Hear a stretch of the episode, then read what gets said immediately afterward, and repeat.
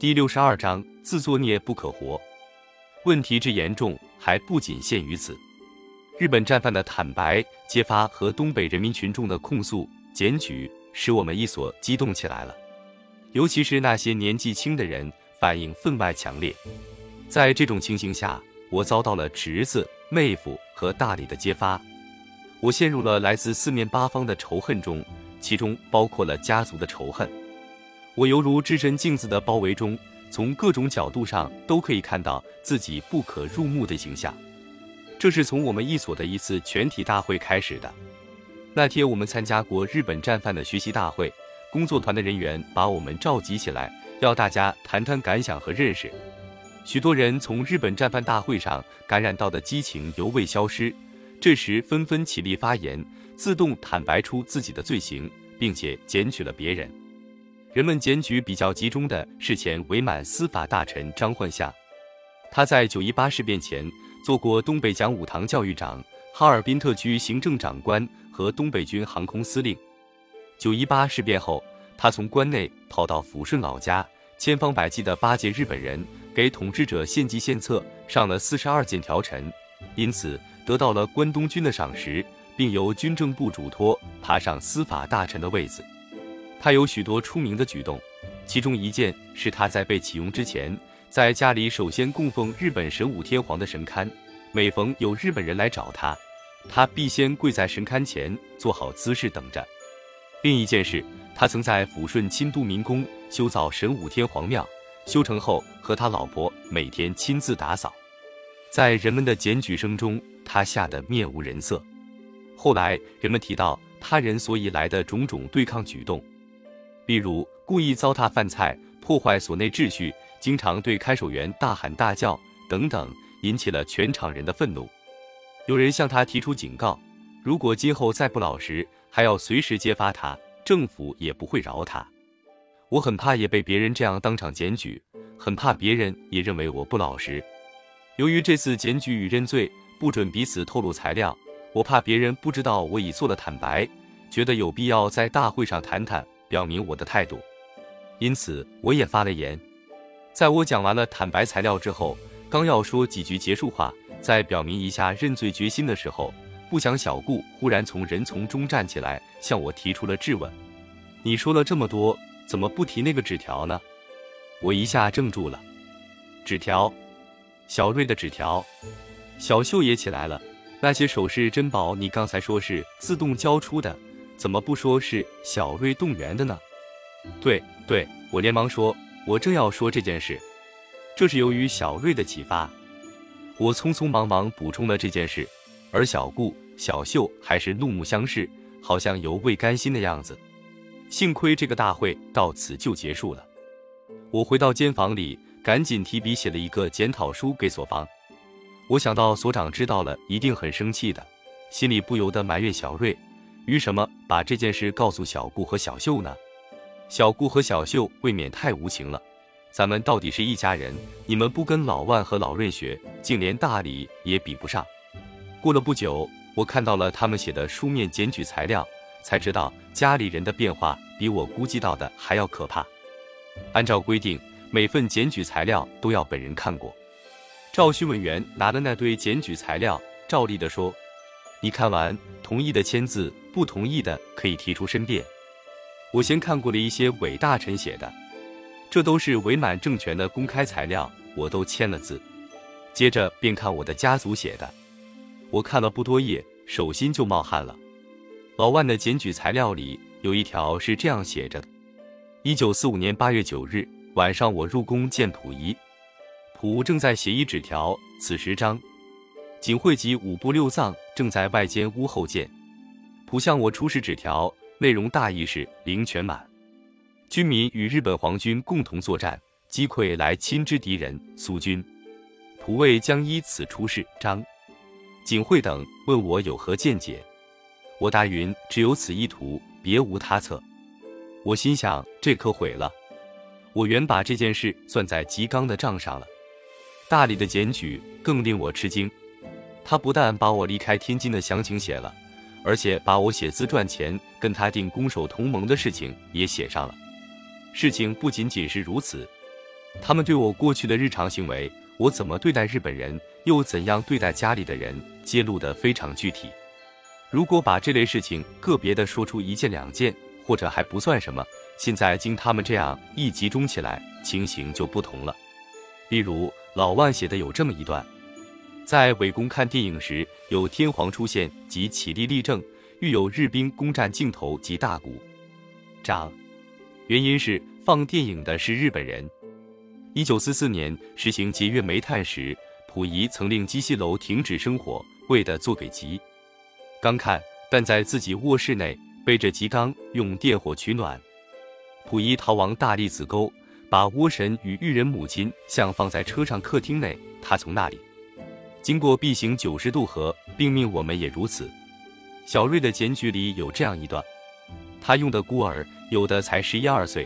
有的父母被日寇杀害后收容到博济总会，前后要来使用的有二十名，工作十七八小时，吃的高粱米咸菜，常进。飞行打手板是经常的，最轻的，站木龙，跪铁链，拔劳役，平时得护。乡间是孤儿长到十八九岁，仍和十一二岁一般高矮。溥仪手下人曾将一名孤儿打死。而他却吃斋念佛，甚至不打苍蝇蚊子，在语气上流露出仇恨的是大理写的。溥仪这个人既残暴又怕死，特别好疑心，而且很好用权术，十分伪善。他对佣人不当人待，非打即骂，打骂也不是因为犯了什么错，完全是以他个人情绪如何而定。如有点不舒服了，累一点了，用的人就倒霉了，拳打。脚踢是轻的，可是他见了外人的时候，那种伪善样，就像再好也没有的。打人别具，在天津时有木板子、马鞭子，到伪满又加上许多新花样。他把大家都教成他的帮凶，如要是打某人，别人没有动手打或动作稍慢一些，他都认为是结党袒护那位动手打的人，要被打得厉害多少倍。侄子与随侍没有没打过人的。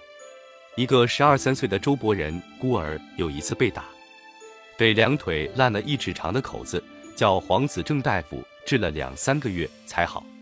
这孩子治疗时，溥仪叫我送牛奶等物，还让我对孩子说：“皇上对你多好啊！你在孤儿院能吃到这么好的东西吗？”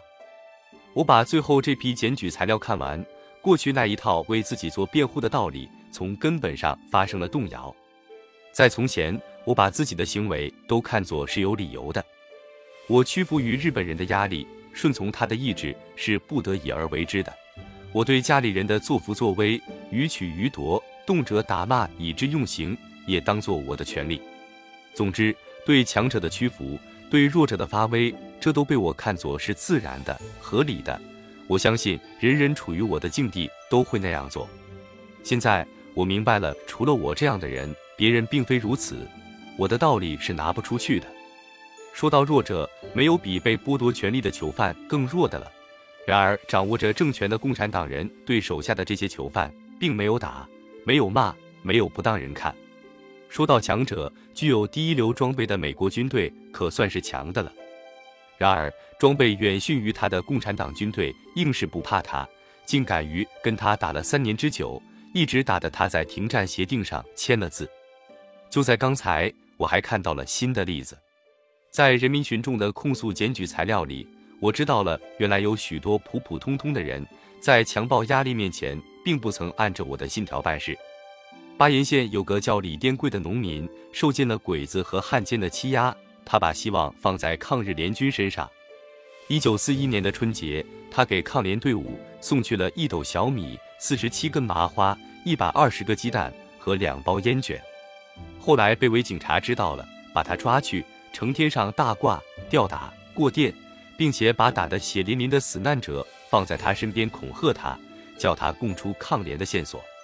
这个顽强不屈的农民没有吐露出任何关于抗联的口供，在监狱里受尽折磨，一直坚持到光复得救。江树发。是天增屯的抗日救国会的副会长，给抗联送过饭，带过路。他被特务们抓去了，一连过了七堂，上大褂，打钉板。过电、灌凉水全经过了，没有供出一点线索，特务拿他没法，最后判了他两年徒刑。肖振芳也是一个普通农民，帮助他叔叔肖坤一同给抗联送饭带路，做秘密的抗日工作。一九四三年四月二十一日的半夜里，六个伪警察突然闯进他的家，没寻找到他叔叔肖坤，把他绑送到警察署追问。他说：“我不知道。”警察们把他打死过去，然后浇凉水，醒过来又打，这样死而复活，活了又打死，折腾到第四次，凉水也浇不活了，就用卫生车拉到烂尸岗子扔在那里。这个顽强的人在烂尸岗又活了。被一个拉卫生车的工人救了去，他的叔父肖坤到后来也被抓了去，至死不屈。他住的那个监狱就是我在哈尔滨住过的那个地方。一九四三年，金山屯的李英华还是个孩子，他曾给过路的抗联军队送过鸡蛋，被特务告发，捉到警察署里。特务们先给他点烟倒茶，请他吃饺子，说你是个孩子，不懂事，说了就放你。李英华吸了烟。喝了茶，吃了饺子，然后说：“我是庄稼人，啥也不知道。”特务们便把他头朝下挂起来打，又过电、火烧，脱光了身子撞钉板。可是从这个孩子身上什么也没得到。总之，我知道世界上的人并非骨头都是软的。我过去的所作所为，除了说明是欺软怕硬和贪生怕死之外，没有任何其他别的解释。我从前还有一条最根本的理由。为欺软怕硬、贪生怕死做解释，就是我的命最贵重，我比任何人都更有存在的价值。几年来，经过洗衣、糊纸盒，我已懂得了自己的价值。今天，我更从东北老百姓和家族的检举中看出了自己的价值。我在镜子的围屏中看出，我是有罪的人，是没有光彩的人，是个没有理由可以为自己做任何辩解的人。我在最后一份材料上签完字，走在甬道上，心中充满了懊悔与悲伤。